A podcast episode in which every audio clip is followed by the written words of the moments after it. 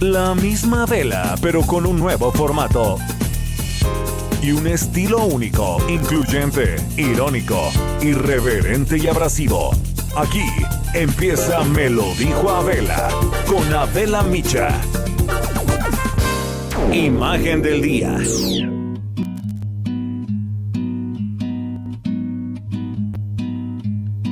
Abrázame y muérdeme. Llévate contigo mis heridas. Aviéntame y déjame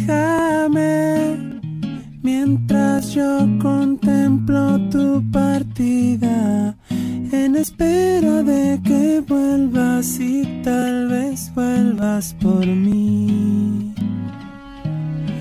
Y ya te vas, que me dirás, dirás que poco sabes tú decir. La noche de lunes, 28 de mayo 2001, la película mexicana Amores Perros se convirtió en la gran triunfadora de la edición número 43 de los premios Ariel. Fue la ópera prima del director mexicano Alejandro González Iñárritu, nominada en 15 de las 24 categorías. Obtuvo 11 premios, entre ellos el de Mejor Película, Mejor Director, Mejor Actor, Mejor Ópera Prima, Mejor Actor de Reparto, Fotografía y Sonido, entre otros. La película fue escrita por Guillermo Arriaga, que se había estrenado un año antes en el Festival Internacional de Cannes y marcó un hito para la cinematografía nacional porque visibilizó al cine mexicano en el escenario internacional que había casi desaparecido poco después de la época de... Y de esta manera empezó otra era dorada también para el cine latinoamericano y en especial para el mexicano. Además de los 11 premios Ariel, Amores Perros recibió un BAFTA por mejor película en lengua no inglesa, el premio de la crítica en el Festival Internacional de Cannes y el Tokyo Sakura Grand Prix a la mejor película. Y fue nominada al Globo de Oro y al Oscar también por la mejor película en lengua no inglesa. La cinta catapultó a la fama a su director, Alejandro González Iñárritu, quien era conocido por su trabajo en publicidad, en locución y porque había hecho algunos cortometrajes. Y también dio a conocer internacionalmente la carrera de su protagonista, Gael García Bernal. Amores Perros fue además un éxito comercial. Recaudó 95 millones de pesos y se convirtió en la quinta película mexicana más taquillera en ese momento. La crítica fue inusualmente generosa con ella, aunque también hubo quienes destacaron la brutal violencia que exhibió. La película narra tres historias, la de Octavio, Gael García Bernal, y la de Susana, Vanessa Bauche, la de Daniel, Álvaro Guerrero, y Valeria, Goya Toledo, y la de El Chivo, Emilio Echevarría, que se unen por un suceso en común, un aparatoso choque automovilístico a plena luz del día. Esta inolvidable secuencia del choque se grabó entre las calles Juan Iscutia y Atlisco, en la colonia Condesa. Fue filmada con nueve cámaras y un coche a control remoto.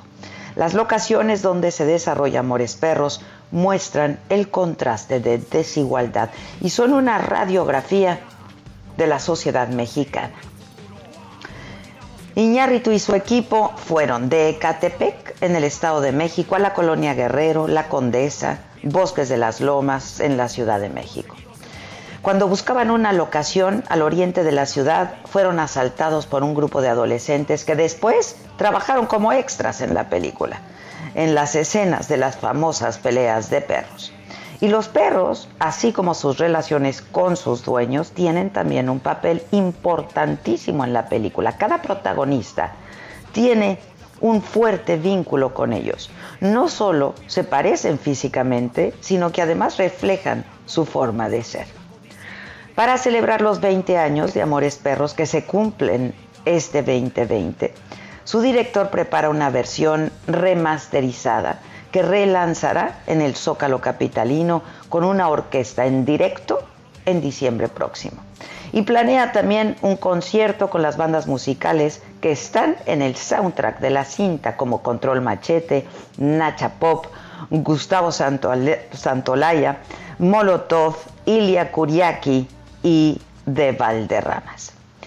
La música que hizo que fuera tan icónica, la oda a la Ciudad de México que representa, sus historias que simbolizan la fragilidad de las relaciones humanas, han vuelto a Amores Perros en un referente del nuevo cine latinoamericano más allá de cualquier generación. confiada en que lo nuestro es la verdad y confiada en que lo nuestro es la verdad. Resumen.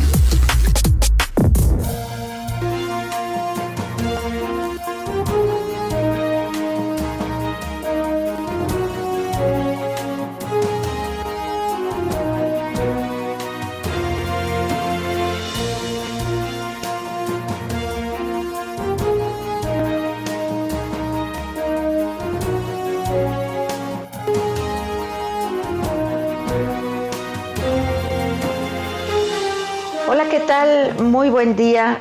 Los saludo con muchísimo gusto. Hoy que es jueves, hoy que es 28 de mayo. Y estamos muy contentos de podernos saludar de nueva cuenta. Hoy en las noticias, el presidente López Obrador descartó que falten insumos médicos para el personal del sector salud que atiende la pandemia de COVID-19. O sea que si alguien se está quejando por falta de insumos, es mentira. En la conferencia mañanera de hoy aprovechó para reiterar además su apoyo y agradecimiento al personal de salud. Aprovecho para eh, reiterar mi agradecimiento sincero a todos los trabajadores de la salud, a todos los que están trabajando en hospitales COVID por su esfuerzo, por su entrega, por su humanismo, por poner en riesgo sus propias vidas para salvar vidas ajenas. Es un acto de heroísmo y como hemos hablado ya a estas alturas, ya hay fatiga, ya es una situación difícil, pero ánimo, ánimo, ánimo, vamos a salir adelante. Ánimo a todos los trabajadores de la salud. Bueno, informó también que se van a abrir investigaciones por la venta de exámenes para la especialización de médicos en el país. Dijo que se va a poner especial atención para que las siguientes pruebas se desarrollen sin corrupción.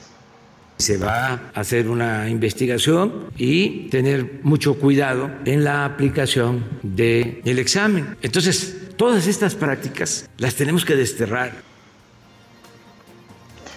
Y también en la mañanera de hoy el presidente anunció que el gobierno federal va a apoyar el desarrollo urbano de, municipios conurbados de la Ciudad de México y explicó que junto con el gobierno del Estado de México intervendrá en las zonas más pobres y más pobladas de 20 municipios donde ayudará con acciones de agua, drenaje, pavimentación, alumbrado y seguridad. Y se refirió al caso de Ecatepec en particular. En el caso de, Catepec, vamos a, ver cómo está lo del abasto de agua. Es eh, probable que tengan desabasto o que eh, haya lo que se conoce como tandeo y eh, el abasto con pipas. Catepec es el municipio con más población en el país. En Latinoamérica, es el municipio más grande de Latinoamérica. Entonces, este, creció muchísimo en los últimos años y fue un crecimiento desordenado, no hay servicios públicos, la gente que no tuvo oportunidades en sus lugares de origen emigró, llegó a Catepec como antes llegó a Nesa, Bueno, y sobre las proyecciones del Banco de México ante el coronavirus, el presidente dijo pues que no coincide con sus estimaciones, con las de Bancico, que respeta su autonomía, pero pues que él considera que nos vamos a recuperar muy pronto, casi casi, y de nuevo él tiene otros datos. Somos muy respetuosos nosotros de la autonomía del Banco de México. Desde luego no este, coincidimos con sus proyecciones. Nosotros eh, pensamos que nos vamos a recuperar pronto. En México, de acuerdo a cifras oficiales eh, dadas a conocer el día de ayer por la Secretaría de Salud, en México suman 78.023 casos de COVID, 8.597 fallecimientos. En las últimas 24 horas se registraron 3.463 casos. Esto representa un aumento del 4.6%. La ocupación hospitalaria a nivel nacional, según, insisto, datos proporcionados por salud, es de 39%. Y ayer, durante más de seis horas, el subsecretario de Salud, Hugo López Gatel, compareció, lo hizo por supuesto de manera virtual, ante senadores. Y ahí dijo que hay un subregistro del número de contagios por COVID-19, pero que esto ocurre en todos los países, que porque ningún país tiene una contabilidad exacta de los casos reales y que eso no debe interpretarse como una negligencia. Este, bueno, pues ayer, una vez terminada esta sesión, les decía más de seis horas esta comparecencia, este, pues se presentaron muchas inconformidades por parte de los senadores, pero bueno, Misael Zavala, el reportero del Heraldo, siguió de manera puntual esta comparecencia y nos tienes todos los detalles. Misael, ¿cómo estás? Escandaloso, ¿eh? Buenas tardes, buenos días, Adela. Como bien lo comentas, el subsecretario de Prevención y Promoción de la Salud, Hugo López Gatel, se reunió con, con senadores de la Junta de Coordinación Política, una reunión larga de más de seis horas, en la que admitió que existe una cifra de mortalidad oculta por casos de COVID-19, igual que un subregistro de contagios, porque argumentó ningún país sabe cuántos casos tiene en realidad. Luego de que senadores incluso de la bancada de Morena le cuestionaron el alto número de casos de virus, una mayor letalidad y pocas pruebas que se aplican en México comparadas con otros países, el funcionario afirmó que en cuanto a la mortalidad en la fase 3, hay personas críticamente enfermas que concurren a hospitales demasiado tarde y no se les puede tomar muestra del laboratorio, lo que podría estar lo que podría estar relacionado con este subregistro. El subsecretario dijo que la mortalidad se subestima en todas las partes del mundo y bueno, eh, en su momento dijo eh, se estimará por medio de mecanismos indirectos la mortalidad oculta atribuible al COVID. Durante la reunión virtual con los 55 senadores también se registró un choque del subsecretario con los senadores de del PAN, Noemí Reynoso, de Movimiento Ciudadano Dante Delgado y del Primo Vía Mayorga, que tacharon de erróneas las cifras que da el gobierno sobre los contagios, que la curva no se aplana porque hay una mayor letalidad e incluso le pidieron que cambien la estrategia contra la pandemia porque la omisión cuesta vidas. En respuesta a López Gatel, pues les hizo saber que en dos sexenios pasados se abandonó a la salud en México incluso puso un ejemplo de que en el sexenio de Enrique Peña Nieto se abandonaron 300 hospitales y en los dos sexenios anteriores se creó un oligopolio ligado a exfuncionarios de la salud que, bueno, ocasionan el freno de compra de medicamentos. El funcionario no descartó posibilidades de rebrote del virus cuando entre en vigor la nueva normalidad, pero se negó a aplicar más pruebas de contagio ya que los, lo calificó como un modelo inútil y un desperdicio de recursos. Adela, este es el reporte. Oye, Misael, este, bueno, pero la nota también, eh, la este enfrentamiento, sobre todo con senadoras y senadores de PAN, eh, que lo acusaron de misógino, de arrogante, de soberbio, de majadero, etcétera. ¿Nos, nos, nos cuentas? Sí, sí, así es. Eh, el, el subsecretario le contestó de una manera un poco dura y grosera a la senadora Noemí Reynoso de, de Acción Nacional. Esto no le gustó a la bancada del PAN y anunció que van a interponer dos denuncias en la en la CONAPRED por eh, misoginia y violencia política de género contra el subsecretario.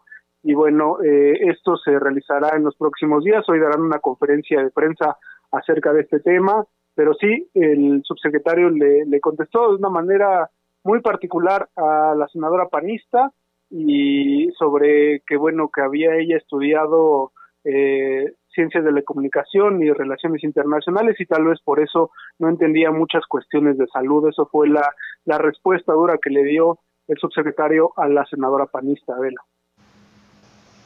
Pues sí, este, francamente sí se, se vio pues poco atento, ¿no? Y aparte, este, pues es su obligación responder a las preguntas si hay estudiado lo que se haya estudiado el senador o la senadora. Ya no está Misael, ya no está Misael. Bueno, vamos a estar atentos de esta conferencia de prensa que va a dar. Eh, la bancada del PAN en el Senado de la República. La jefa de gobierno de la Ciudad de México, Claudia Sheinbaum, dijo que se mantiene en color rojo el semáforo porque en 15 días no se ve una tendencia a la baja en la ocupación hospitalaria de pacientes por COVID-19 y señaló que no hay condiciones para cambiar de escenario porque en un día creció el número de personas en cama de 71.5 a 72.7%. Carlos Navarro, ¿cómo estás? Buen día. Buenos días, Adela. Te saludo con gusto a ti y a tu auditorio. Y bien, la capital del país aún no está en condiciones de cambiar de color en el semáforo epidemiológico, pues no hay una tendencia de 15 días a la baja en la ocupación hospitalaria de pacientes con COVID. La jefa de gobierno Claudia Sheinbaum señaló que simplemente no hay las condiciones necesarias para cambiar de escenario. Escuchemos. Aún no podemos hablar de una eh, disminución sostenida, que de antier ayer crecieron un poco el número de personas camas ocupadas.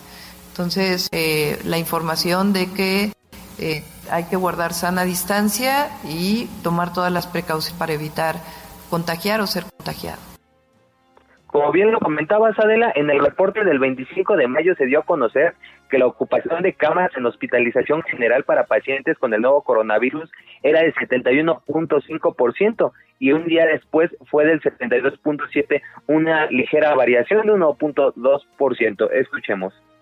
Eh, como ustedes, como habíamos estado mencionando, había habido una estabilidad en los últimos días, inclusive una ligera disminución y hoy tenemos un ligero incremento. Eh, la ciudad sigue con una alta ocupación de capacidad hospitalaria, aun cuando hemos ido incrementando el número de ventiladores y el número de camas de hospitalización y eh, todavía no estamos en una tendencia decreciente eh, de muchos días que nos permita decir pues que ya hay una disminución de las camas de hospital.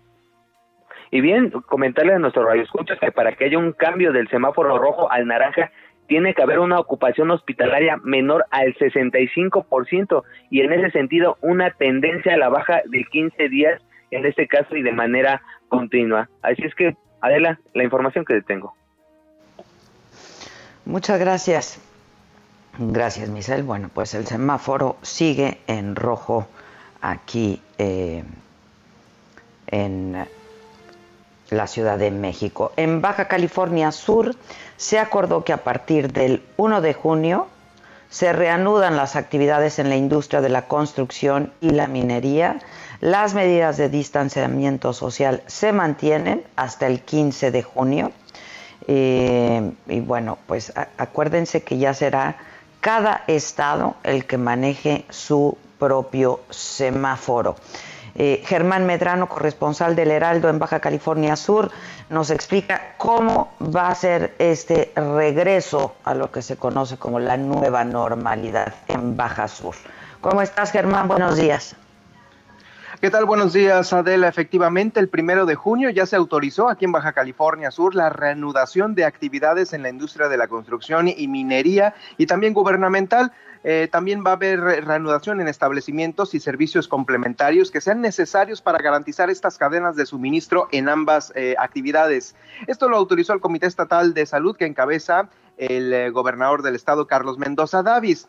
Eh, también se autorizó que los tres niveles de gobierno reanuden actividades este primero de junio, incluyendo también la impartición de justicia. Todo esto de acuerdo a las necesidades, privilegiando los horarios escalonados. También trabajos a distancia de la protegiendo la salud de los adultos mayores, que son trabajadores, y también trabajadores de alto riesgo. Estas son las medidas de seguridad que se van a tener para esta reanudación en este estado, eh, en este sector, el de la construcción, minería y gubernamental. Los únicos, los únicos porque el secretario de Salud en Baja California Sur, Víctor George Flores, agregó que aún, aún no se contemplan los protocolos para abrir los comercios y restaurantes, ni tampoco su reactivación, por lo que será en base al aplanamiento de la curva y el número de casos que se presenten cuando se den a conocer. El gobernador, por su parte, confirmó que las medidas de distanciamiento social, independientemente de la reactivación el primero de junio de estos sectores, las medidas de distanciamiento van a permanecer hasta el 15 de junio. El titular de turismo en la entidad dijo que la reactivación que se venga eh, próximamente para este sector será de la mano con instituciones bancarias para eh, poner en marcha créditos, eh, créditos con tasas preferenciales y así impulsar de forma productiva el sector empresarial. También el sector del secretario del Trabajo dijo que se tendrá que asegurar y proteger a los trabajadores para el reinicio de estas actividades. Es el reporte, Adela. Muchas gracias. Gracias, Germán. Estaremos, estaremos atentos. El INEGI informó que la confianza del eh, consumidor en abril registró un descenso mensual de 9.9%, un retroceso anual de 13.3 puntos, que son las mayores caídas del indicador pues de las que se tenga registro. ¿eh? La confianza se vio afectada principalmente por la actual situación económica y la posibilidad de comprar bienes duraderos como electrodomésticos. La Suprema Corte de Justicia de la Nación determinó que por el momento los funcionarios de la Comisión Federal de Competencia Económica y eh, que es la COFESE y del Instituto Nacional de Estadística y Geografía, que es el INEGI, pueden tener salarios más altos que el presidente de la República. Francisco Nieto, reportero del Heraldo, nos informa. Paco, ¿cómo estás? Buen día. Paco. No, no, ¿No me escucha? Francisco Nieto. Es que hoy hubo reacciones por parte del presidente de la República en la mañanera. Francisco, ¿cómo estás? Hola, Adela, ¿qué tal? Muy buenos días. Pues sí, hoy el presidente Andrés Manuel López Obrador manifestó su disgusto por la resolución de la Suprema Corte de Justicia de la Nación que permite que los altos funcionarios de la Comisión Federal de Competencia Económica, la COFESE, mantengan salarios superiores al de el ejecutivo, al jefe del ejecutivo, que es menor a los 110 eh, mil pesos mensuales. El presidente Adela dijo que de esta, que de manera franca y abierta, pues los elevados sueldos de hasta 300 mil pesos en la administración pública no pueden continuar, por lo que volverá a mandar una reforma al Congreso para que este tema siga debatiéndose. Dijo que aunque respeta a la Corte, no entiende cuál fue el criterio que usaron para que continúe la COFESE con esos salarios, pero adelantó que él también buscará ejercer sus propias facultades para seguir insistiendo que no puede haber sueldos elevados en la administración o al menos en lo que dure la 4T Adela. Así es, efectivamente. Gracias. ¿Lo podemos escuchar, Víctor? Esto, eh, lo, que, lo que dijo el presidente sobre la decisión de la Corte. Ayer no me gustó, lo digo así de manera franca, abierta, también con todo respeto, la decisión que tomaron en la Suprema Corte de eh, conceder a un organismo autónomo el que sus funcionarios puedan ganar más que el presidente de la República. Yo no sé cuál fue la interpretación que se utilizó, cuál fue la justificación. Lo que sí les puedo decir es que mientras yo esté aquí y tenga facultad para enviar iniciativas de ley. Si no quedó muy claro, como está en el artículo 127 de la Constitución, podría yo enviar otra iniciativa para que quede lo suficientemente claro. No es posible que este no haya un tope en lo que ganamos los funcionarios públicos. Bueno, pues no le gustó al presidente esta decisión del Poder Judicial, ¿no? Este, la respeta, pero dice, no me gustó. que quede claro. Vamos a hacer una pausa. Son prácticamente las 10 de la mañana con 25 minutos. Eh, regresamos enseguida con mucho más esta mañana. Eh, ¿Cómo te enteraste? ¿Dónde lo oíste? ¿Quién te lo dijo? Me lo dijo Adela. Regresamos en un momento con más de Me lo dijo Adela por Heraldo Radio. Irónico, irreverente y abrasivo en Me lo dijo Adela por Heraldo Radio.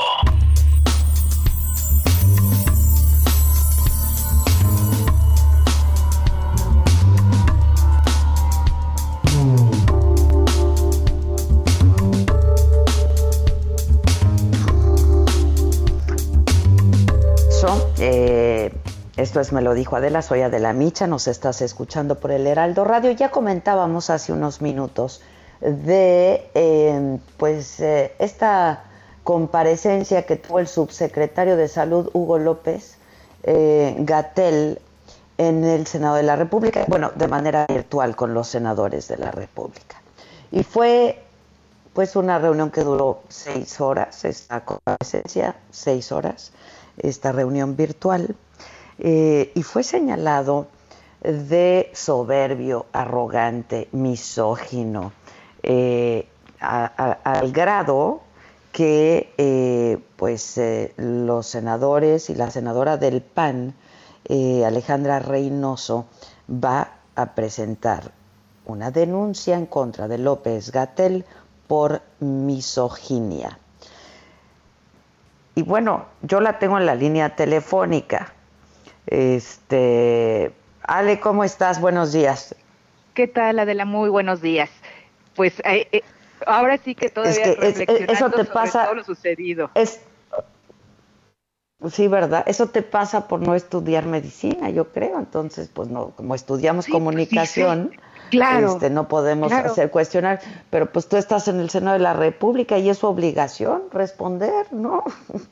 Fíjate que justo me parece que lo, más grave es que no ubiquen que no es lo mismo el poder ejecutivo y legislativo, que el legislativo no es subordinado del poder ejecutivo y que no pueden, o sea, su obligación es responder a cualquier legislador, a cualquier pregunta, este, y y ayer fue un exceso, fue un exceso totalmente lo de este subsecretario, no solamente en evadir, responder, porque además pues yo lo único que hice fue poner y evidenciar sus dichos con los hechos y entonces pues preguntarle a, qué le hacemos caso, si a lo que dijo el 8 de abril o a lo que estaba sucediendo eh, ayer en día, ¿no? Entonces, eh, pues creo que, eso fue lo que más le molestó, el que evidenciáramos no solamente la inconsistencia en los números, en los dichos, en que confunden sus propios datos, tanto lo que dice a las 7 de la noche como lo que aparece en la página, eh, y, y, pues este es el, eh,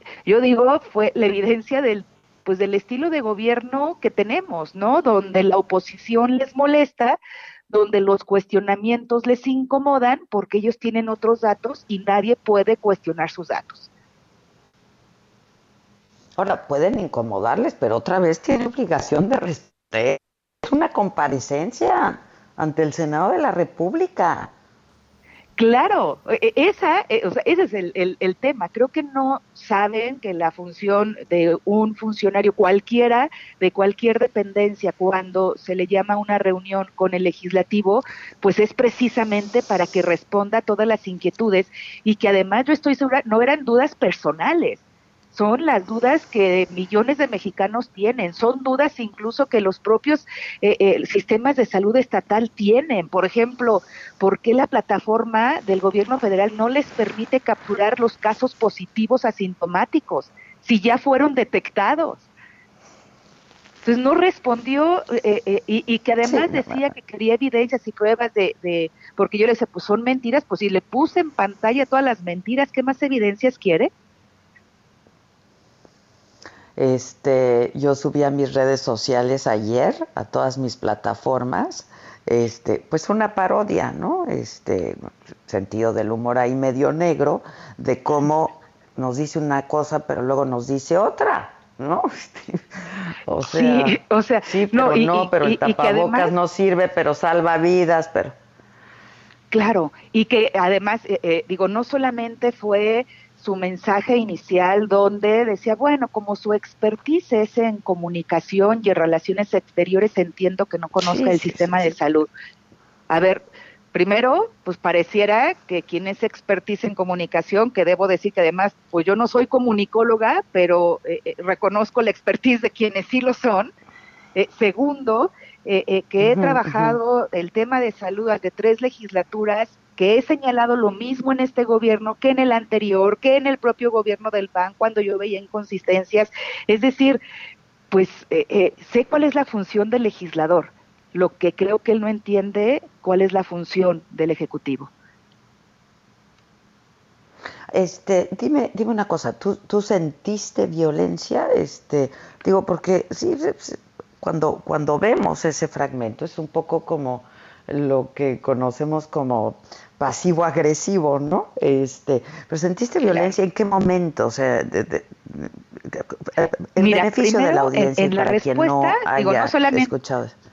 Sí, no solamente es el, tema del expertise, que si no conozco el sistema de salud, cuando hace toda una relatoría de, el, eh, de la salud y que en conclusión está diciendo que tengo déficit de entendimiento, eso es una agresión.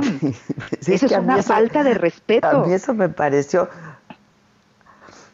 Perdón que pero me ría, pero es que este no no digo perdón que me ría, pero es que yo sabes cuántas veces vi el fragmento porque no acababa de entender, o sea, yo decía no entiendo, le está diciendo que no presta atención, este no, no, no entiendo a qué venía cuento toda esa relatoría de esa parte de la salud. Sí, de su parte científica, ¿no? Mental de las personas. O, sea, es una falta no entendí, de respeto yo no entendí.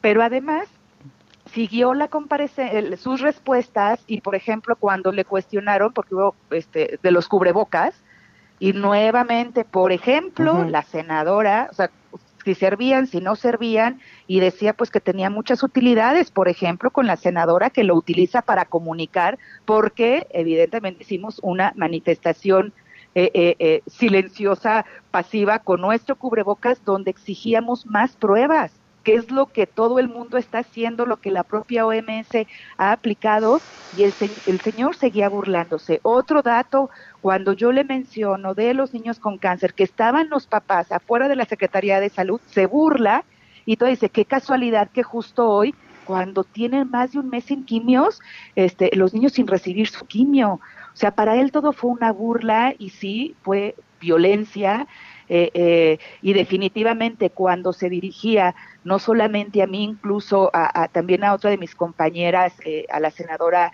Nubia, pues definitivamente el trato no era en lo absoluto igual que como se dirigía al resto de los senadores, ¿no? Este, sí, no. esto, mira, ya nada más por, por curiosidad, dime, y este, y para que para tranquilidad personal, porque yo no acabé de entender nunca por qué habló de la atención y de este pues las cortezas cerebrales y los lados y etcétera. Claro, a ver, ¿por qué? Pues porque yo creo que le ganó o sea, venía a cuento esa respuesta, o sea. ¿Perdón? Ajá. No, no, es que no era el tema, ¿no? No era el tema, no, en lo absoluto, en lo absoluto, pero a su manera de justificar o de no querer responder y de evadir lo que se acababa de evidenciar en sus propios números, en sus cifras, este, y, finalmente, pues ojalá yo hubiera respondido algo, pero su reacción. O sea, como pues, diciendo, usted, senadora, no prestó atención, tiene un eh, problema con su atención. Ajá, ajá, cuando mm, incluso en mis preguntas le hacía mención, usted dijo, por ejemplo, que el modelo Centinela, cuando declaró la fase 3, ya no funcionaba, pero hoy nos dice que el modelo Centinela sigue porque además eso le permite desplegar eficientemente los recursos humanos y materiales existentes. Digo, pues yo creo que sigue sin funcionar porque seguimos viendo manifestaciones de médicos porque no tienen los insumos. Entonces, ¿funciona o no funciona el modelo Centinela? Sí, sí, sí, sí, sí. No, bueno, escandaloso, ¿eh? La verdad, escandaloso. A mí también me pareció de lo más irrespetuoso. Este, pero bueno, ustedes van a, tú de manera personal vas a presentar una denuncia. Sí, Adela, me parece que no, no es posible que ni él ni cualquier otro funcionario del Poder Ejecutivo pueda dirigirse así al Poder Legislativo a ningún diputado, ningún senador, ninguna diputada, ninguna senadora merecemos que un funcionario como López Gatel se refiera así y, y, no sepa cuál es su responsabilidad. Su trabajo es responder, no es ofender y por supuesto, si a mí me está discriminando porque no soy doctora, si a mí me está discriminando porque según él mi expertise no es en el tema de salud, si me está discriminando porque según él este eh, eh, hay déficit de atención, ok, pues voy, yo voy a recurrir a las instancias correspondientes porque me parece que lo que el subsecretario tiene es déficit de conocimiento de la ley. Sí, sí, sí. Este, oye, dime, dime una cosa, este, Ale, ¿Cómo se portaron? Digo, sé que pues, hubo mucha solidaridad por parte de tu bancada, etcétera, pero el resto de tus colegas, senadores, senadoras. Mira, recibí, la verdad es que la solidaridad, recibí mensajes de, de legisladores, legisladoras, no solamente de mi fracción parlamentaria, de otros partidos políticos. Evidentemente, en la reunión, de Morena. y en los videos, Morena pues le aplaudía. Todavía cuando yo, y, y, quise ser respetuoso y esperé a que siguiera hablando y hablando y hablando y hablando el subsecretario, y justo cuando iba a terminar dije antes de que concluya, yo quiero decirle que me faltó al respeto en ese momento, me cierran el micrófono, abren el micrófono de, de las senadoras de Morena, empiezan a aplaudirle y se burla el subsecretario y lejos de prestar atención a lo que yo le está diciendo, hace eh, eh, eh, pues el agradecimiento a los aplausos que estaba recibiendo. Pues muy lamentable, ¿no? Un espectáculo muy lamentable. lamentable muy lamentable. Y creo que México merece más. Merece más que, que, que, lo que ayer sucedió. Y no aclaró ninguna duda, ¿no? Y, y, y que además, eh, eh, pues si los ciudadanos estaban esperando y que, y que, pedimos que se hiciera público, que no se cerrara la sesión como se hizo, la, la transmisión como se hizo con el tema de seguridad, pues es porque es un tema uh -huh. que a todos los mexicanos nos interesa y que podían seguirlo y, y, pues ahí estuvo a la vista a la vista de todos muy lamentable el comportamiento muy lamentable las faltas de respeto este y, y pues bueno yo sé que les incomoda la oposición sé que les incomoda que les hagamos señalamientos, pero sí sé también que mi responsabilidad como legisladora, legisladora es esa y que lo seguiré haciendo. Si pretenden amedrentarme, pues no lo lograron. Si pretenden que con eso yo baje la cabeza y baje la guardia, pues no la voy a bajar, porque eh, eh, eh, pues me siento lo suficientemente responsable para seguir levantando la voz cuando sea necesario. Gracias, Ale. Gracias, te agradezco mucho. Un abrazo, ¿eh? Gracias, Adela, que tengas buen día. Muchas gracias. Gracias, es la senadora del PAN, Alejandra Reynoso. Pues así, eh, lo que ocurrió ayer, esta crónica de lo que pasó ayer en esta comparecencia virtual este, del subsecretario López Gatel con el Senado de la República. Este pues yo no sé si te maté uno de tus macabrones, mamáquita, ¿cómo estás? Híjole, no, pero vamos a pasar el audio porque, ¿qué tal ayer que me decías, pero cómo? No entiendo, pero, pero qué, o sea, es que te decía, no te lo puedo explicar, así respondió. Es que no entendía yo, no entendía. No entendía no. si le había dicho, ¿por qué hablaba? Yo dije, bueno, es que a lo mejor, este, pues están hablando de la atención o de algo, o sea, ¿no? Respondió algo de la... Más allá de que te enoje todo lo que está lo que te están diciendo, responde, o sea, estaba de una, o sea, es una respuesta aparte o sea, errática, que no viene al caso, que hace que se distraigan del punto, ¿no? No, no, fue terrible. Yo no entendí, no entendí nada. ¿Lo tenemos o qué? ¿Sí lo traes como macabrón o qué? ¿O a qué sí, vamos ya? Ahí lo tenemos, lo tenemos. A ahí ver, te bien. va. Eh, usted eh, posiblemente, no, no lo asumo, tomo nomás como una posibilidad, tiene poca familiaridad con el Sistema Nacional de Salud, quizás seguramente con la salud en general, dado que su campo de experiencia profesional está en las ciencias de la comunicación eh, y eh, las relaciones exteriores, según tengo entendido. ¿Por qué lo digo? Porque esto quizá no está usted para saberlo, pero lo menciono de interés común. Eh, existen en la fisiología humana una serie de funciones que les llamamos las funciones mentales superiores. Estas funciones mentales superiores incluyen, entre otras, no de manera de todas, eh, funciones ejecutivas, el razonamiento, el pensamiento, la conciencia, las emociones, el lenguaje, la memoria y el aprendizaje y también la atención. Y la atención generalmente aparece al inicio de la lista, no solamente porque empieza con A y por lo tanto se sigue en orden alfabético, sino porque del funcionamiento de la atención derivan a veces la efectividad del desarrollo o la ejecución de las otras funciones. No estoy diciendo que quien no ponga atención carezca de las otras funciones. Lo que estoy diciendo es quien eh, por alguna razón involuntaria o voluntaria prefiere no tener atención a ciertos elementos, quizás se depriva de la oportunidad de expresar las otras funciones, por más que éstas estén presentes. O sea, le dijo usted no está poniendo atención. No, le dijo usted es una idiota en 10 minutos, no, O sea, es, el, es como Carmen Aristegui. Y entonces, si no pones atención, es que te falta el ácido ribonucleico que no llega entonces bien a tu cerebro. Ya, ¿sabes qué? ¿Qué? ¿Qué? Payasada es esta. No, no, es una payasada. O sea, y, y aparte, más allá de fue misógino, más allá de eso, está, está platicando con personas que representan a la ciudadanía. Y dar esta respuesta es una falta de respeto para los ciudadanos que estamos siendo, para bien o para mal, ¿verdad? También ese es otro tema, representados por ellos. Pues sí, nosotros los votamos finalmente, ¿no? Este, a diferencia de él, que obtuvo un trabajo. Muy penoso, eh. sí, exacto, muy penoso, muy penoso, muy, muy penoso. Pero, pero mira, South Park siempre. Y no porque nos espantemos de lo que pueda pasar en la Cámara de Diputados o en el Senado, digo, se han aventado de todo, pero esto, eh, hay un dejo de soberbia, ¿sabes? Sí, la este, arrogancia, la, ajá, ajá, ajá. Exactamente. Este, pero, y yo viendo esto, Víctor y yo nos acordamos de este capítulo de South Park porque hagan de cuenta que lo vio Gatel para poder así ningunear ayer a esta mujer. A ver. Ahí va.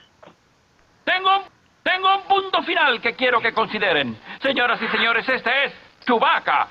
Chewbacca es un Wookiee del planeta Kichi. Chewbacca vive en el planeta Endor. Piensen eso. Eso no tiene sentido.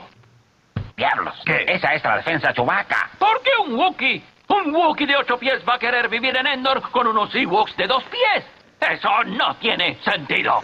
Más importante aún, pregúntense ahora, ¿qué tiene que ver eso con este caso? Oh, no, no, no, no. Así, así estábamos, no entendíamos nada. No, yo cuántas veces te pregunté, pero explíquenme, no entiendo, decía yo en el chat. Alguien explíquenme. O sea, estaba de no comprenderse y más allá que sí, a ver, sí hacían algunas preguntas peores que las que le hacen en su conferencia, sí, pero va más allá de eso, está no le está respondiendo a ellos que pueden caerle bien o mal, que pueden ser del partido o no, eh, con el que pues él este está de acuerdo. No, le está respondiendo a la gente, porque ellos son representantes del pueblo. Y entonces, pues sí que no se han de Insisto, no que nos espantemos, hemos visto de todo, pero es esta cosa, ¿no? Esta cosa de... Sí. No, no, no, no nos espantamos, diario escuchamos a Noroña, o sea, a ver, asustados no somos. En fin, ¿qué más macabrón nos tienes, mamáquita? Híjole, ya Lord Molecula hizo su aparición, ¿no? Fue a, a checar tarjeta, a que le pasaran su preguntita, ¿no? Y entonces híjole, dijo esta estupidez porque estaba preguntando pues que cómo eh, se va a llamar ahora la medición de, del bienestar y, de la felicidad, ¿no? Que quiere poner el, el presidente, este y pues no sé no sé si podría tener trabajo como publicista porque esto es lo que le sugirió al presidente en la mañanera hoy. Las redes sociales proponen que el índice se llame AMLOVER, ah, por sus iniciales de AMLO y VER. No, a decir no, no, no, no, no, no, no. Dios mío. Eso es todo. No, imagínense. No, no, no, no, no, no, no, no, no, no, no. Este, tiene que ser algo relacionado con el bienestar. Este, eh, así, bienestar. Maca, me estás poniendo de muy mal humor. Mira, ya lo oí en la mañana y ahora me estás poniendo de mal humor otra vez. Esto es Este- una chunga, es una chunga. Es una pero Estamos ante la peor crisis que se ha registrado y de que tengamos conciencia quienes estamos vivos, ¿no? Tanto de salud como económica. co- Y esto es en la chunga. AMLO, ver. O sea, AMLO, ver. Ah, ¿Ya ya. entendiste? ¿Entiendes el juego? Ya, Maca. ¿Y qué tal? Le contestan con una idea mejo- mejor, ¿no? No, algo que tenga que ver con, no, pues el bienestar, el bienestar. Con el bienestar. Bueno, pues hubo esta lluvia de ideas en la mañanera, perdóname, perdóname, perdóname, pero la teníamos que poner porque está macabroncísima. Y Me Otra deprime, cosa macabra. Hijo, no, entonces no te voy a poner a Pepe Aguilar porque te vas a, a deprimir más, que también lo traigo en lo macabrón. Pero, Cuenta. sí, bueno, Ah. pues resulta, ves que Pepe Aguilar es, es toca, o sea, canta ranchero y así, este, y música Pero es rockero mexicana, de corazón. pero es rockero y está teniendo tiempo libre. Y entonces yo le quiero recomendar a todos nuestros amables radioescuchas que si están teniendo insomnio en esta, en esta temporada, pues escuchen la versión que, que cobereó de Pearl Jam. O sea, hizo Just Breathe de Pearl Jam y pues puede ser un buen remedio para acabar con el insomnio en esta, en esta temporada. Ahí les va. Claro. Yes, I understand every life must end. Oh, mío. as we sit alone, I know someday we must go. Oh, oh I'm a lucky man to count on both hands the ones I love. ¿Para qué se meten en esas, en esas honduras? Oye, si te quieres quedar en la cama todo el día y aparte de una canción tan buena como la de como la de Pearl Jam en su Claro, versión original, o sea, Pongamos es la original, ¿no? Pongamos No, la original. claro. Por eso te digo que para qué se meten esas honduras. Bien. Bueno, más. Eh, está boa.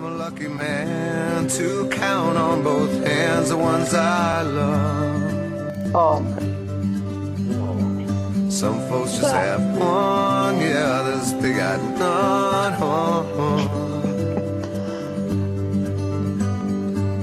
Stay with me, yeah, let's just. Adivinen cuál es la versión original, ¿no?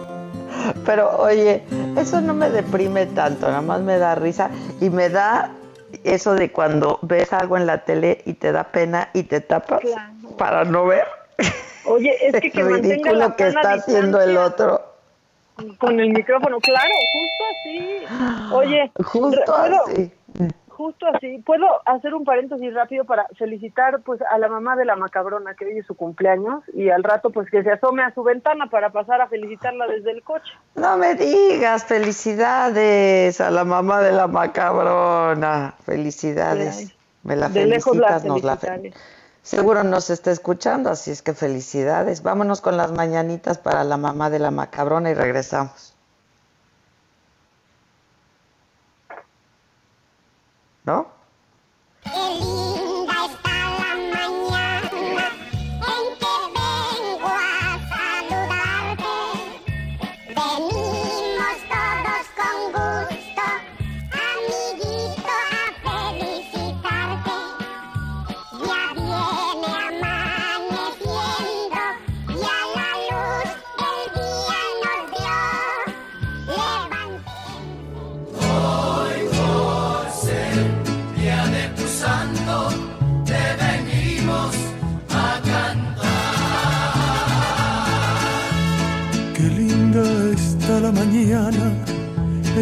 Vengo a saludarte. Venimos todos con gusto. ¿Cómo te enteraste? ¿Dónde lo oíste? ¿Quién te lo dijo? Me lo dijo Adela.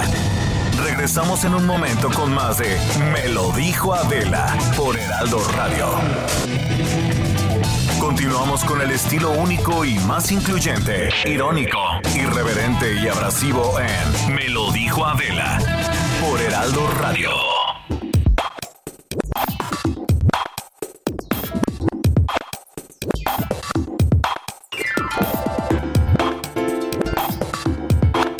Estamos de regreso, mamáquita. ¿Qué más? Oye, ¿viste a Luis Miguel con el Uber Eats? ¿Qué tal? Que yo, o sea, yo no sabía si llegó muy lejos Uber Eats o llegó muy abajo Luis Miguel. Te vi tu tweet, vi tu tweet. ¿Llegó muy lejos Uber Eats o muy abajo Luis Miguel? Pues nada, se juntó el hambre con las ganas de comer, literalmente. Literal. o sea, literalmente. Pues es una buena campaña. O sea, yo creo que Luis Miguel yo no lo veía desde chiquita en algo comercial. En, ¿Te acuerdas? Creo que Hizo anunciaba los Coca, chocolates ¿no? estos, ¿no? No me acuerdo. Ah, los chocolates hizo coca, ¿no? ¿También o no? No me acuerdo. Creo, Me acuerdo o, solo de los, pues de sí, los chocolates. Ah, sabritas hace años, pero chocolates sí, Hace muchos años, sí. Exacto. No, pues está, está bueno, pues se ve bien cambiado Luis Miguel. A mí me da un poco de impacto. Sí se ve, se ve mayor. Pues Sí, yo dije de y pronto que- derecho, ¿no? Qué raro, ¿por qué? O sea, ¿por qué Uber Eats quisiera que Donald Trump les haga publicidad? Ah, no, no, esperen, usted es Luis Miguel. Sí, es Luis Miguel, todo, todo vestido de etiqueta él. Exacto, como es él. Pero mira, o sea, ya Co- como estará él también con el encierro, ¿eh? Que pero si ya aparece en TikTok, que hace un comercial, o sea, ya para que estén haciendo que Luis Miguel quiera salir a la luz, esta cuarentena está perra. Sí, está perra, está perra. Que nos dé una entrevista, mejor que me dé una entrevista, Luismi. Yo lo entretengo. Ya. Tú le preguntas, ¿qué te contestaría Luis Miguel? Es que se me hace él súper corto con sus respuestas. A mí sí me gustaría que lo entrevistaras tú. Sí, estaría padre. Este, No, le gustan las entrevistas justamente por eso, porque pues es muy muy corto, muy parco en sus entrevistas, etcétera. Entonces, sí. este, pues no, no, no le gustan. Bueno, ¿qué más macabrón, mamáquita? Ay, pues algo más macabrón. El, el presidente de El Salvador es macabroncísimo, ¿no? Nayib Bukele. Bueno, pues otro que se une al club de Trump y dice que él toma hidroxicloroquina, pues por si las moscas. Aquí está lo que dijo. Lo otro es de que si bien lo hemos sacado del protocolo porque la OMS dijo que había que sacarlo del protocolo, lo hemos dejado para profilaxis, para el que lo quiere utilizar como profilaxis, y lo hemos dejado también cuando el médico lo, lo prescribe. O sea, no está en el protocolo oficial, no es obligatorio, pero si el médico lo prescribe, el médico tiene derecho a prescribirlo, él conoce a su paciente. Yo lo ocupo como profilaxis. Lo ocupa el presidente Trump como profilaxis. La mayoría de leyes del mundo lo ocupan como profilaxis. Yo, no entiendo por qué a veces, yo creo que esto lo que voy a decir viene de, no lo digo como presidente, lo digo como, como ciudadano del mundo. A veces se le recomienda algo distinto al pueblo de lo que se le recomienda a los líderes. Porque a mí me han recomendado usar hidroxicloroquina. Híjole. Trump me han recomendado usar hidroxicloroquina. Como profilaxis, tómelo. Esto le va a prevenir, tal vez no, la enfermedad no le va a prevenir como que fuera una barrera, pero tal vez cuando le dé le va a dar más suave. Hay una gran probabilidad y la probabilidad de que esto le haga daño es muy baja, porque este es un medicamento viejo. Es un medicamento que ha sido usado años por décadas. Un medicamento que lo ocupan para, incluso hay sodas, hay gaseosas, bebidas carbonatadas en África que llevan esto para prevenir que los piquen los zancudos. O sea, eso no es un medicamento nuevo o una cosa gravísima. Este es el medicamento de los medicamentos más comunes y probados en el mundo. Claro, qué barbaridad, qué, qué irresponsabilidad y qué imprudencia, ¿eh?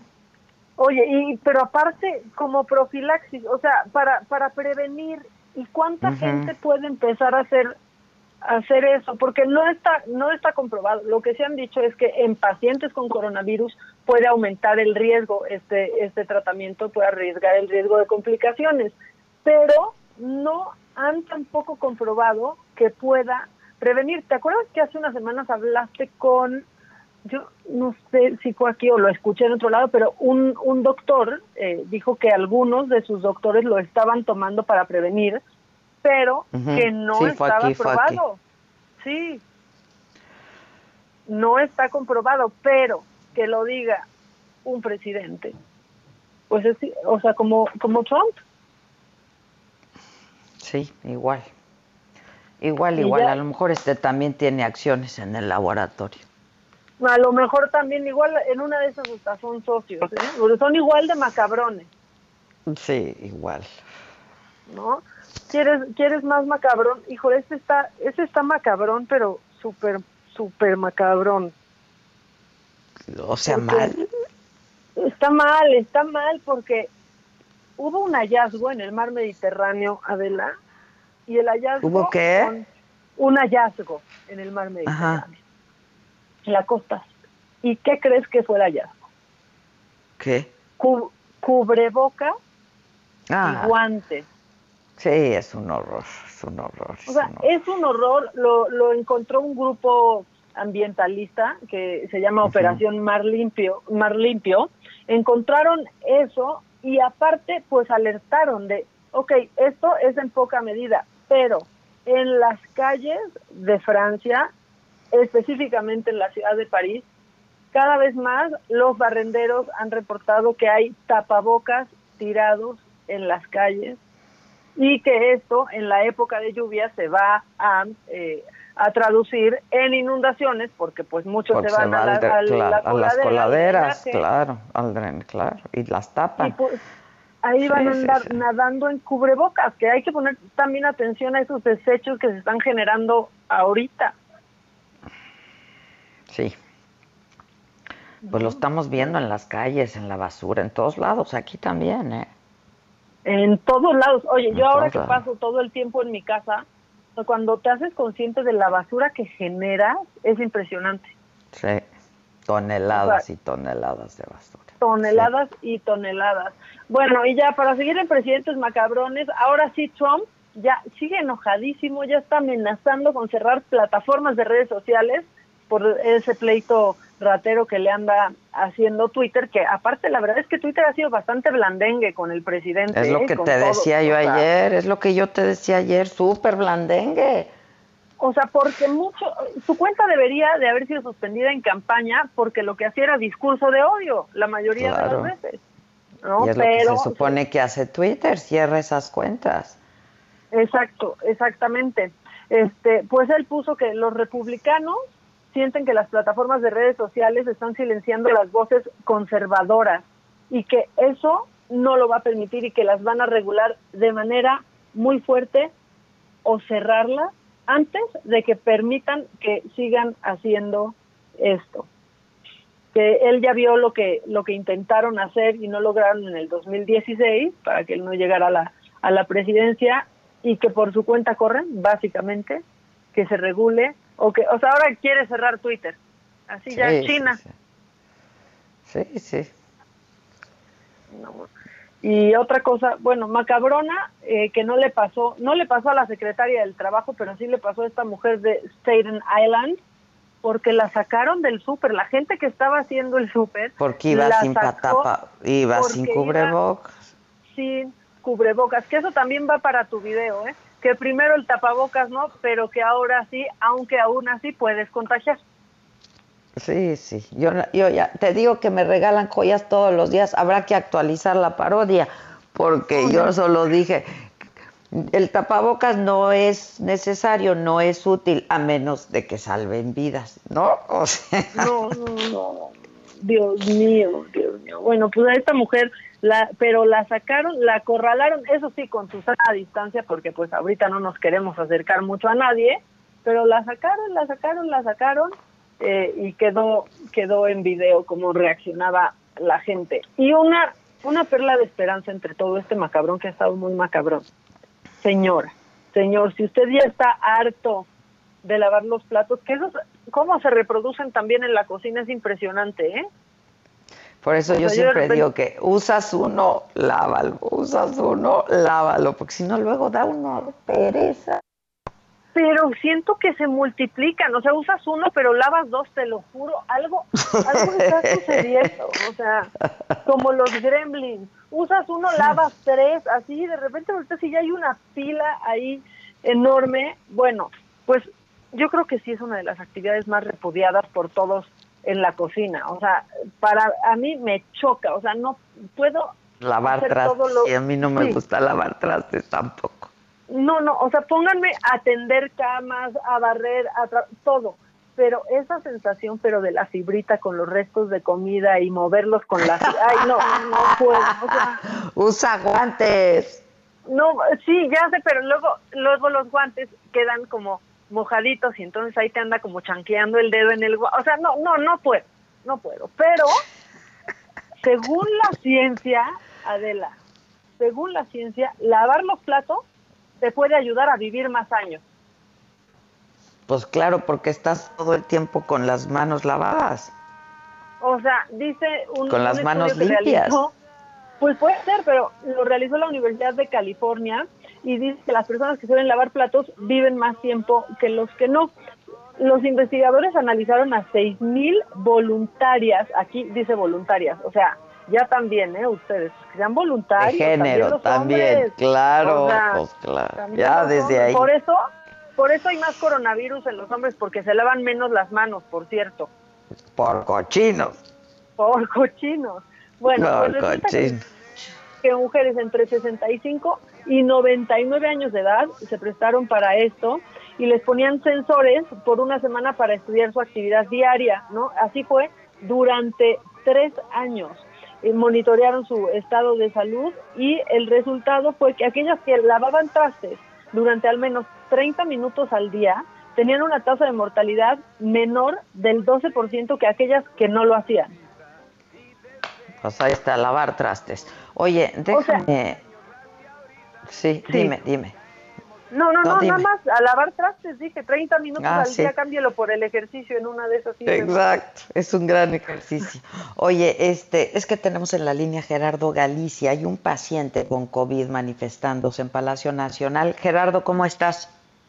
Muy bien, mi querida Adela, excelente día. Y sí, se trata de un hombre que seguro haber sido diagnosticado con COVID-19, que se recostó por varias horas frente a la puerta número uno de Palacio Nacional para poder pedir ayuda al presidente de la República, Andrés Manuel López Obrador. Se trata de Alfredo Morales Carranza, de 28 años, a quien pide al presidente la reinstalación del servicio eléctrico en su domicilio que se ubica en Ciudad Nezahualcóyotl del Estado de México para poder permanecer en aislamiento. Por este motivo se dio cita en este punto en la calle de Moneda muy cerca del circuito del Zócalo para poder eh, pedir ayuda al presidente de la República. Hasta este punto también se trasladó rápidamente personal paramédico del Escuadrón de Rescate y Urgencias Médicas, perfectamente equipado para poder realizar el traslado inmediato a un hospital de este paciente. Sin embargo, se ha negado, se ha negado hasta que no se le asegure que se le va a instalar o, o- o realizar esta reconexión de luz en su domicilio. Él asegura haber realizado los pagos correspondientes. Y por este motivo, Adela, tenemos completamente cerrada la calle de Moneda precisamente para evitar cualquier tipo de contagio y al personal del Escuadrón de Rescate y Urgencias Médicas realizando labores de convencimiento para tratar de llevar a este hombre a un hospital y tenga la ayuda adecuada. Por lo pronto, el reporte seguimos muy, muy pendientes. Pero, ¿y que sí fue diagnosticado con COVID, Gerardo? Es, eh, es lo que asegura, él eh, lleva una nota médica, viene acompañado por su amigo y su vecino y es lo que están eh, asegurando. Él habría sido diagnosticado con COVID-19 en una clínica del Estado de México, mi querida Adela. Wow. Así es, y por lo pronto eh, también es importante mencionar que hemos tratado ya de dialogar con personal de Palacio Nacional para saber si ya se le atendió, pero nos dicen que no tienen esa información, así que únicamente eh, en esta zona de la calle de Moneda, frente a un costado del Palacio Nacional, pueden apreciar únicamente al personal del ERUM realizando, eh, ya, ya dieron un suero, eh, realizando labores de convencimiento, pero algún personal del gobierno capitalino o del gobierno federal eh, no vemos absolutamente a nadie, únicamente a los paramédicos insistiendo para poder trasladar a este hombre de 28 años de edad. Sí, Ya. sí, Jerry, ya lo vimos en las imágenes, Bueno. híjole. Sí, sí, lo vimos, lo vimos, las fotos, las imágenes. Gracias, gracias Gerardo. Hasta luego. Buen día, buenos días. Este, oye, ¿está el patito por ahí? ¿Tienes llamadas, no, Maca? Tengo muchas, la gente ya está muy, muy, muy interactuando. Eh, buenos días, bonito jueves, que el Señor los cuide. Buen día, disfruto mucho de su programa, pero no merecen. Aquí, aquí estamos, aquí estamos. Eh, seguro con ese ánimo, ánimo para los médicos se les va a quitar el contagio, el cansancio y las heridas de la frente por las mascarillas. Ah, bueno, esto por la porra de hoy del, del presidente, ¿no? Que casi, casi dijo, ya es el último jalón. Ánimo, que no decaiga. Y tenemos audio, a ver, vamos a escuchar. Hola Adela y Maca. A mi esposa y a mí nos encanta escucharlas en la mañana y la verdad es que nos dejan súper informados porque ya que oímos en la tarde otras noticias, nosotras ya lo sabemos. Así es que no duden que hay gente detrás de la radio escuchándolas. Hacen una mancuerna perfecta y muy divertida. Gracias por hacer de este confinamiento al menos algo más pasadero. Les mando un abrazo y sigan contagiando de su alegría y ocurrencias. Bye, soy Anilu Cabrera. Ay, Anilu. Qué bonito. Saludos ¿Cuándo- a usted y a su esposo, por dicho? supuesto. De contagiar nuestra alegría. Eso, eso sí es nuevo. ¿Verdad? No lo veo.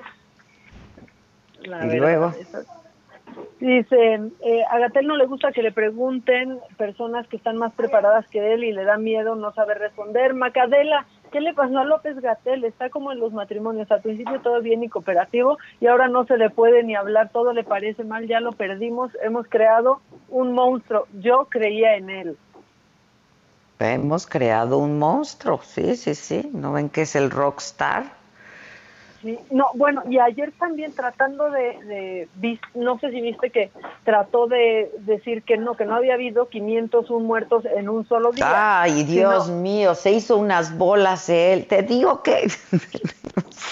Que, que entonces, pero si los estados no reportan, pero... que Ajá, no- pero que tardan no- 24, 48 y hasta 72 horas, pero que el acta de defunción, que por cierto es gratuita. Ay, no.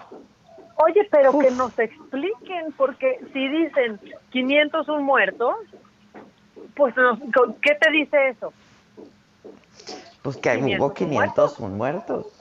Pues sí. ¿Qué vamos a saber nosotros que es, pero por 3.1416, pero réstale 2, quítale 3 y suma los de Aguascalientes que ayer no mandaron su reporte? Pues nosotros, ¿cómo vamos a saber eso? Pero es que todo es mentira. Oye, este rápidamente, ayer eh, que entrevistamos eh, a Alicia Jiménez de esta maquila- maquiladora en Tabasco, eh, es una cooperativa eh, de mujeres costureras, la textilera en Tabasco, y quedamos de que nos mantendría al tanto de este cómo evolucionara su asunto, porque acuérdense que le mandaron un video, una carta al presidente pidiéndole pues ayuda porque tiene un adeudo con CFE por 130 mil pesos y entonces pues se lo- les quieren cortar la luz. Este, y entonces se comunicó con nosotros y nada más para decirnos buen día para comunicarles que vamos a viajar una comisión de compañeras a la Ciudad de México, llegar a Palacio Nacional el lunes 1 de junio para pedir audiencia con el presidente. No es que les haya dado audiencia al presidente, van a viajar para pedir audiencia eh, con el presidente y van a estar el próximo lunes en Palacio Nacional. Este, bueno, corriendo riesgos también, ¿no? La verdad, corriendo riesgos. ¿Qué más, mamáquita? Creo que tenemos al Patito por ahí, ¿no? Que el Morelia cambia de sede. ¿Qué onda, Patito? ¿Cómo estás? Hola jefa, ¿qué tal? Muy buenos días. Pues aquí ya muy contento, este, listo para retomar la actividad. Eh, y bueno, vamos a, a- tener esa información que tú nos, nos estás adelantando. Efectivamente, el conjunto de Monarcas Morelia Eh, aún no es oficial, pero al parecer va a cambiar de sede. Eh, el, primer, eh, el nuevo equipo de la primera división será el Mazatlán FC. No va a haber nombres de animales como viene conocido en el fútbol mexicano. Se rumoraba que eran los venados, se rumoraba que eran los delfines de Mazatlán. No, solo será el Mazatlán FC siguiendo un modelo de, de, equipo europeo. Esto lo dijo el gobernador de Sinaloa, Quirino Ordaz, quien dejó en claro que hay interés del Monarcas Morelia para ocupar la plaza en Mazatlán. Eh, palabras textuales comentó, nosotros buscamos a varios dueños de equipos, vino hasta la ex esposa de Jorge Vergara, haciendo alusión a Angélica Fuentes, los Lobos WAP, Querétaro, y la gran posibilidad es Morelia, ellos tienen interés de salir de la plaza de, Morelia y venir a Mazatlán. Esto lo comentó el, gobernador de, Mazatlán, eh, de, Sinaloa. Eh, nosotros estamos aquí para darles todas las facilidades y con esto, bueno, poner a primer nivel el, el estadio que construyeron, que sin duda es un estadio de primer mundo, Vamos a ver en qué termina esta historia. Todo apunta a que el próximo torneo, Mazatlán FC, será el nuevo equipo de la primera división. Por otra parte, también te platico que la Comisión Atlética del Estado de Nevada anunció este miércoles el regreso del boxeo y otros deportes de combate a Las Vegas a partir del mes de junio. Esto obviamente sin la presencia de aficionados. Autorizaron dos veladas o dos funciones de boxeo presentadas por el promotor Top Rank el 9 y 11 de junio. Esto en el Hotel MGA de Grand de Las Vegas. Eh, y dos eventos más, el del Campeonato de Artes Marciales Mixtas de la UFC, el Ultimate eh, Fighting Championship, eh, que se llevará a cabo en las propias instalaciones el próximo 6 de junio. Y para finalizar, jefa, un tema que está dando mucho de qué hablar es pues el posible, la, posible desaparición del Fondo para el Deporte de Alto Rendimiento por parte del gobierno federal, el PODEPAR, eh, pues numerosos atletas ah, pues obviamente levantaron la voz ante la posible extinción de este fondo.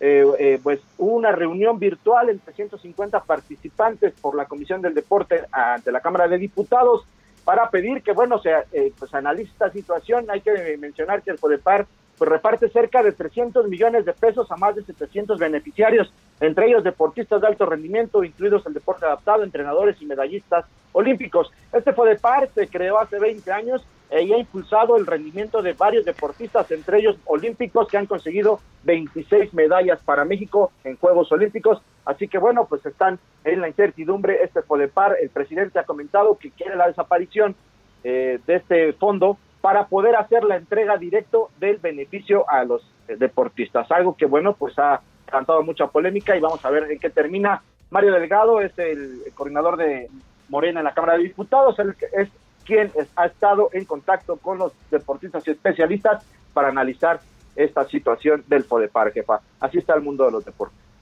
Gracias, Patito. Gracias, jefa. Un abrazo. Gracias, buenos días. Oye, mamáquita, Sí. ¿Viste el TikTok de Talía? Con, contigo. Sí. sí.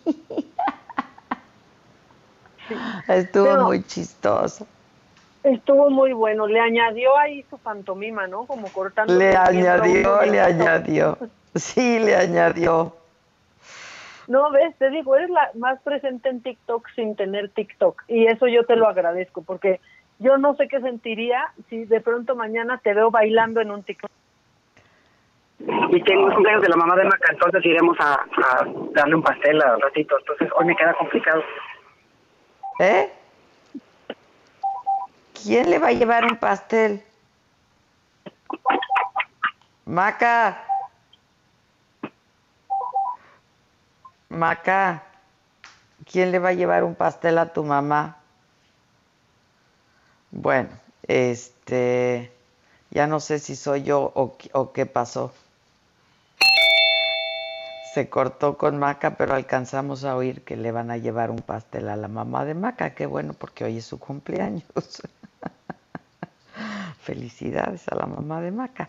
Oigan, vamos a hacer una pausa y como hoy es jueves, hoy toca. Mamaquita. Ay, el neoliberalismo cortó mi conexión. Oye, este, que le van a llevar un pastel a tu mamá, nos enteramos todos. Qué bueno, me da gusto. ¿Sí? ¿Le van a llevar un pastel a mi mamá? Sí. Ah, yo también. Ah, qué bueno. Mira, mira, esa Paula a mí me hace quedar muy bien. ¿Sabes cuándo yo le he llevado un pastel a mi mamá? ¿En 34 años? No, es que nos pusiste, alguien te mandó un audio y lo pusiste y entonces nos enteramos. No, que le yo a no llevar. puse ni... Pero si yo ni estaba conectada.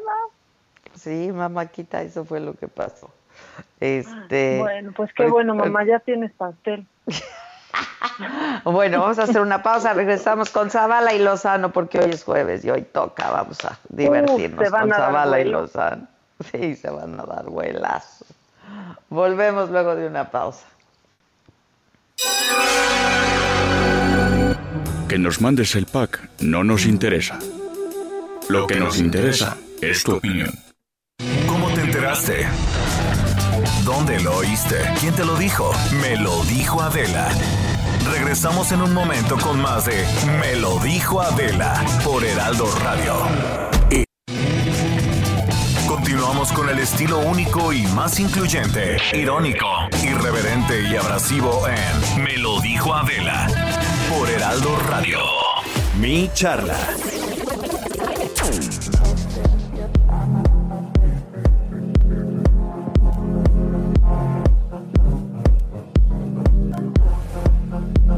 Bueno, ya estamos. Que no está Zavala, me reportan que se le complicó. Ay, Tuvo que, una pues, que se quedó que en tuvo- el tráfico. Que... que tuvo una mejor convocatoria en otro lado, no sé, una invitación que recibió, pero con- pero está Lozano y con eso, con eso tengo bastante. Con eso basta y sobra. Ya llegó la alegría del hogar, como todos los jueves. Aquí Es estoy. correcto. ¿Cómo aquí estoy. Ahora sí, atáscate, atáscate, porque hay Hijo, mucho. no, pues es que pues, todo, todo lo que estuvo diciendo Maca hace rato es que ni a cuál irle de veras, mano. O sea, de veras, qué cosa más espantosa. ¿Entre Pero, Pepe Aguilar y quién o qué? No, no, no, no, no. Mira, lo- lo- lo- yo sí creo que lo más importante, lo más importante y lo más preocupante es que cuando se reporta el mayor número de contagios en un día, ¿sí? Dos días después de que se reporte el mayor número de fallecimientos en un solo día por el COVID-19, que estamos muy lejos de aplanar la famosa curva y de haber domado la pandemia, el grandísimo irresponsable del presidente toma la decisión por sus De pistolas viajar, de Sí. viajar. de largarse de gira. Oye, contra ¿cómo lo todas hará? las ¿Se va a ir- recomendaciones y, con, Se va a y ir en contra todos los- en- Eso, se va a ir en además se va en línea comercial. Carajo, sí, sí, ¿cuántos aviones tiene la Fuerza Aérea Mexicana? Ya sé que por sus traumas y sus complejos no quiere usar el avión presidencial. Órale. ¿Cuántos aviones adicionales tiene la Fuerza Aérea Mexicana, incluida la Marina también?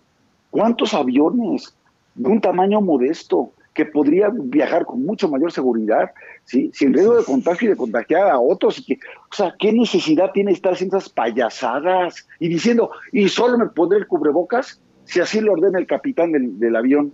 Nada más faltaba que no, pero diciendo entonces, el cubrebocas no lo necesito. No sirve. Entonces, y, pues, entonces y, te atascan de campañas después de 80 días, ¿no? Diciendo, quédate en casa, quédate en casa, es lo más seguro, es lo que te recomendamos. Mira, piensa en tu familia. Y este cuate, con tal de ir otra vez a sus giras populacheras, garnacheras, al interior del país, a dar banderazo a proyectos que son elefantes blancos auténticamente, desacatando todas las recomendaciones de sus propias autoridades, de la Organización Mundial de la Salud y poniéndonos en riesgo a todos otra vez. ¿Por qué? Por una razón muy simple, porque en este país que somos absolutamente presidencialistas, la gente, más allá de las campañas de salud que pueda haber, por más que los inundes en spots de radio y televisión, van a ver que su presidente ya se subió a un avión, ya se fue a Cancún, no usó cubrebocas y le valió gorro todo lo que se está diciendo. ¿Qué va a decir la gente? Por favor, ya, me, me están tomando el pelo, vámonos todos a la calle, vamos a hacer nuestras cosas como si nada y que Dios nos bendiga. Y ahí entonces Es una puede venir un imprudencia. segundo, un segundo, ¿no? Rebrote muy Es una fuerte. imprudencia. Es una Es una, imprudencia. es una, impru- es una irresponsabilidad. Pero ¿sabes qué? Es su afán de protagonismo. Se siente como león enjaulado en Palacio Nacional porque no está acostumbrado a sentarse a trabajar en equipo, a analizar las cosas, a ver los datos duros. Hablando de datos duros, sale Banco de México haciendo un extraordinario análisis con toda objetividad y seriedad, diciendo la caída del Producto Interno Bruto de este año pues es del 8.8%. ¿Y qué dice el presidente? No estoy de acuerdo con ellos, aunque respeto su autonomía. Ay, hombre, qué amable que respete su autonomía, pero no estoy de acuerdo con ellos. Eh, soy optimista de que nos va a ir mejor. ¿Con base en qué? ¿En su indicador de la felicidad? No, es que es en serio, Adela y Maca. O sea, no, no puede ser que este señor sea el presidente de México. No puede ser que sea tan irresponsable y esta negligencia del otro. Ahorita, ahorita, ahorita le voy a entrar al gato Gatel, pero por lo pronto, por lo pronto, sí, ahorita, porque así sí merece un capítulo aparte, ¿no? Mm. Oye, no, no, no, es, que, es que yo chole. Espérate, espérate, No. Lozano, que hoy también dijo que ya quiere que los niños regresen a clases. Pues sí, claro. ¿Y sabes qué dijeron todos los gobernadores? Ni aguamazos. Y tienen toda la razón. Y yo como padre de familia, aunque me digan, ya pues, pues no van, no van, Pues no, no pues van, yo no van. también. Claro que no. Pero ¿cómo es posible si estamos en fase 3? No, es el país que menos, bueno, creo que por ahí Nepal o Senegal o no sé qué país lejano, tiene menos pruebas que México. Pero nada más. Y ayer, bueno, pero ahorita entras con, Gat, con Gatel. Sí, pero entonces, sí te digo, sí, el que más allá de que si el presidente y que si no y que sus cifras alegres y tal, pero que, que tome la decisión en estos momentos, cuando le están diciendo, mire usted cuántos muertos hubo, mire usted cuántos contagios, mire que además no estamos seguros del número, mire lo que están reaccionando los gobernadores, mire lo que está... eh, no, me vale, yo ya me voy de gira y me voy en vuelo comercial y me voy sin cubrebocas. Y tú dices, y no me vayan a mandar gente, porque si se me acerca la gente en la gira, seguramente me la mandaron mis adversarios. Sí, no, porque seguramente el PAN está viendo cómo le manda hordas de, de gente para que lo rodee y lo besuquee, ¿no? O sea, sí, este tipo, yo, yo, yo francamente lo digo con una enorme preocupación. Sí, ya tengo dudas de su, de su capacidad mental, o sea, yo ya, ya de su salud mental. No puede ser que diga tantas burradas todos los días de este tamaño, tome estas decisiones que son a todas luces negligentes e irresponsables. Eso no es de un hombre de Estado. Y ve cómo se refiere también a los feminicidios, ve cómo desprecia el tema de las mujeres y de la violencia de género contra la mujer. Ve cómo dice, voy a crear dos millones de empleos. Yo ya hice el análisis y el Centro de Estudios para el Empleo Formal ya hicimos el análisis de esos supuestos dos millones de empleos que va a crear. Es pura baba de perico. Son puros beneficiarios de sus programas sociales y clientelares. Mete hasta los beneficiarios de los créditos Infonavit como si fueran empleos, por amor de Dios. Entonces al rato va a decir, yo ya no creo en los datos del Seguro Social, ni del INEGI, ni de Coneval, ni de Banco de México, ni de nadie. Van a ser sus datos, su información, eso es lo que va a ser oficial y con base en eso va a decir que está dando resultados. La verdad es que sí y es muy tampoco le preocupante. gustó la, la, la resolución de la Corte, tampoco le gustó. Tampoco Dijo, le "No me gustó. Pero además hay un, hay un dato que a mí me parece muy sólido del por qué la segunda sala de la Corte actuó como actuó, ¿sí? Por eso son órganos constitucionales autónomos y porque además el rigor y el nivel técnico que deben tener los integrantes de los plenos, de los órganos de gobierno, de estos órganos autónomos constitucionales, es tal que comparado con el mercado, donde podrían fácilmente ser este, reclutados, deben tener un ingreso ¿sí? acorde precisamente con ese mercado que van a regular. Si no, pues es más fácil que puedan caer en la corrupción y en la captura. Entonces, hacen bien la Corte es decir, a ver, tú como gobierno, si quieres tu administración pública y tener ese tope, juega, vale. Pero aquí estos órganos que tienen su propio presupuesto, su propia misión constitucional, su propia capacidad para tomar sus decisiones y que tiene que ser precisamente contrapeso del Ejecutivo, tú no les pongas un tope a sus ingresos. Que ellos decidan cu- cuánto les quieren pagar. Porque necesitas otra vez. Si él quiere tener a puro mediocre como tiene, ¿eh? Que sean nada más leales, morenistas, ignorantes y que sean los que estén ocupando las oficinas de la Administración Pública Federal, es su bronca, es su privilegio, es una facultad constitucional que él tiene y le toca eh, su turno, órale. Pero para eso tenemos órganos autónomos, para que sean transaccionales, para que los servidores públicos sean inamovibles y para que puedan tomar las decisiones que quieran tomar en materia administrativa, incluyendo los salarios y remuneraciones de su personal. Entonces, a mí me gustó lo de la Corte, pero claro, otra vez, a él no le gusta. ¿Y qué dijo de los A él no le fideicomisos? gustó, no le- Oye, ¿qué va a hacer con el CIDE? O sea, no sabe ni lo que es el CIDE. Entonces, la ciencia le vale madres, la tecnología le vale madres, la cultura le vale madres. Va a dejar antropología e historia sin dinero y sin recursos. Este no, no sabe ni a qué se dedican las instituciones del Estado mexicano. Está asfixiando a los museos de este país. Piensa que la cultura es prescindible. Ya no se diga a los niños con cáncer que los papás están haciendo huelga de hambre porque no tienen para las malditas quimioterapias. Y este hombre gastando el dinero de todos los mexicanos en barbaridades y en sus programas clientelares nada más para conseguir votos. Oye, no es, no es justo, no es serio. No, no se vale. Bueno, ahora la comparecencia de ayer. No, no, la ayer es de lo, lo peor que he visto. ¿Sabes qué? No se vale toda mi solidaridad. Qué buena entrevista le hiciste hace rato a la abuela. A ver, tú has sido, tú has, tú has sido senador, has sido funcionario, has estado de Sí. los dos lados, Sí, ¿no? sí, sí. Y bueno, pues las comparecencias, sabes a lo que vas, ¿no? ¿Sabes a lo que vas? Y a mí me ha tocado de las dos, porque cuando era secretario, vaya que me daban mis zarandeadas, y yo, me las daban los legisladores, Pues y yo no me dejaba. Pero hay una gran diferencia. Hay una gran diferencia.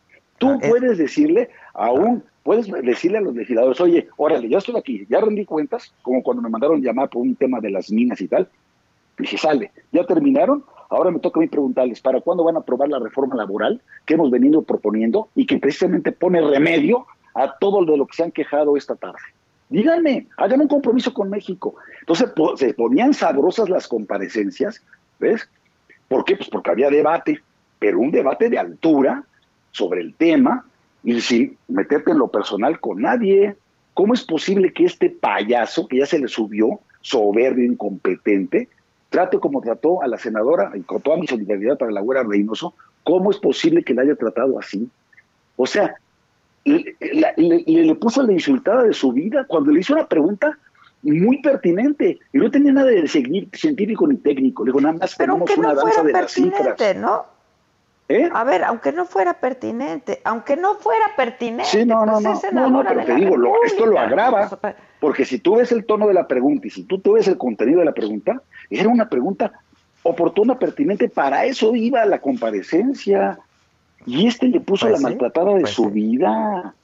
No puede ser, no puede ser, es inadmisible esto, porque además de que no le atina una, y yo se los dije a ustedes desde un principio, dije, este es pura baba de perico, lo conozco desde el 2009, a nosotros no nos sirvió de nada en la influenza H1N1 y por eso se le tuvo que remover Pues y dicen aquí que Ernesto cometió Cordero. bastantes errores.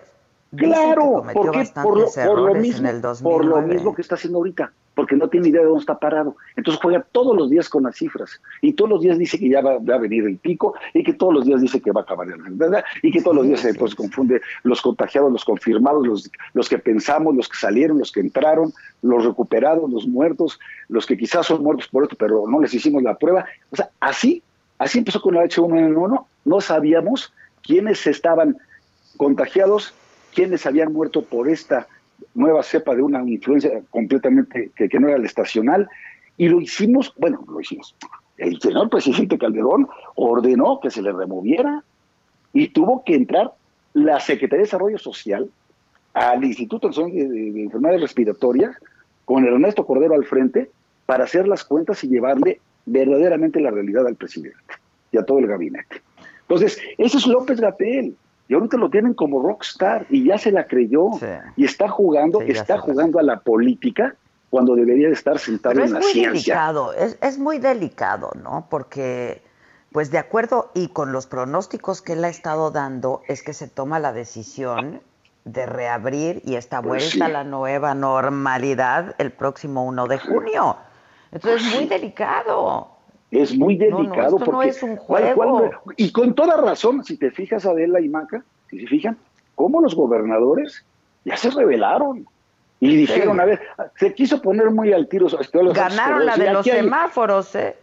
que aquí un Ganaron de semáforo nada semáforos. más, dice mi madre, pues no, y bien cabeza de vaca, y bien Alfaro, salieron, y bien Vila, todos se hicieron decir, a ver, no señor, puedo atender, puedo ver tu semáforo, pero aquí las cosas se van a hacer como las veamos internamente, porque los que estamos viviendo la realidad somos nosotros, no ustedes desde la comodidad de, un sillón en la Secretaría de Gobernación.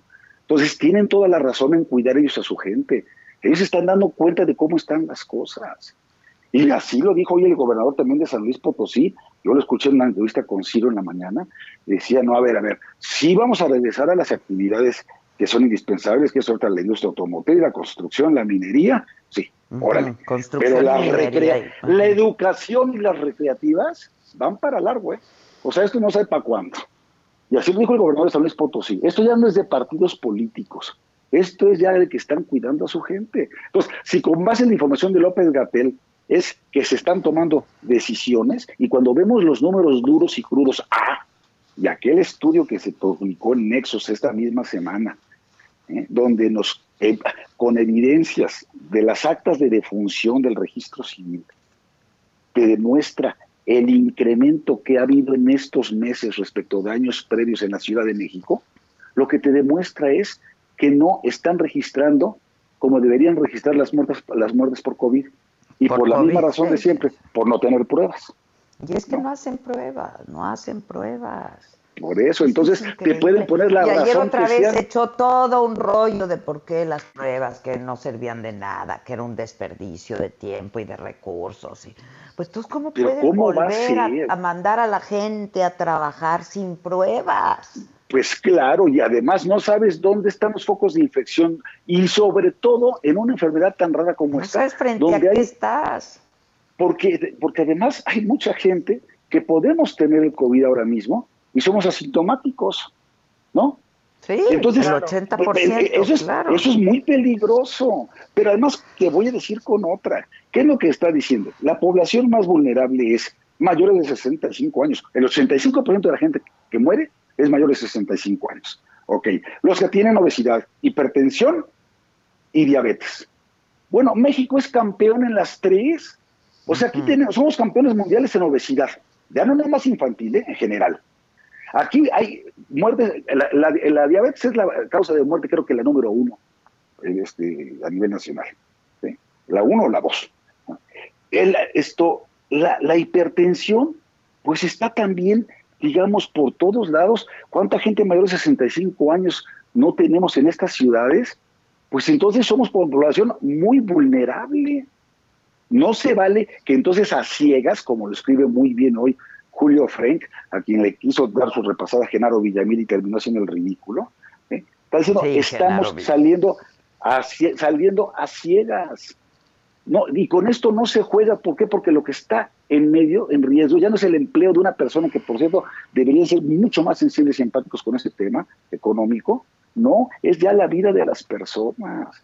Y vas a ver cómo a Oye, partir pero- del domingo y el lunes vas a empezar a ver ya una movilidad por todos lados y en todo el país. ¿Por qué? Pues porque el por presidente... sí. Abel- Pues, sí, de por sí ya se ha relajado, ¿eh?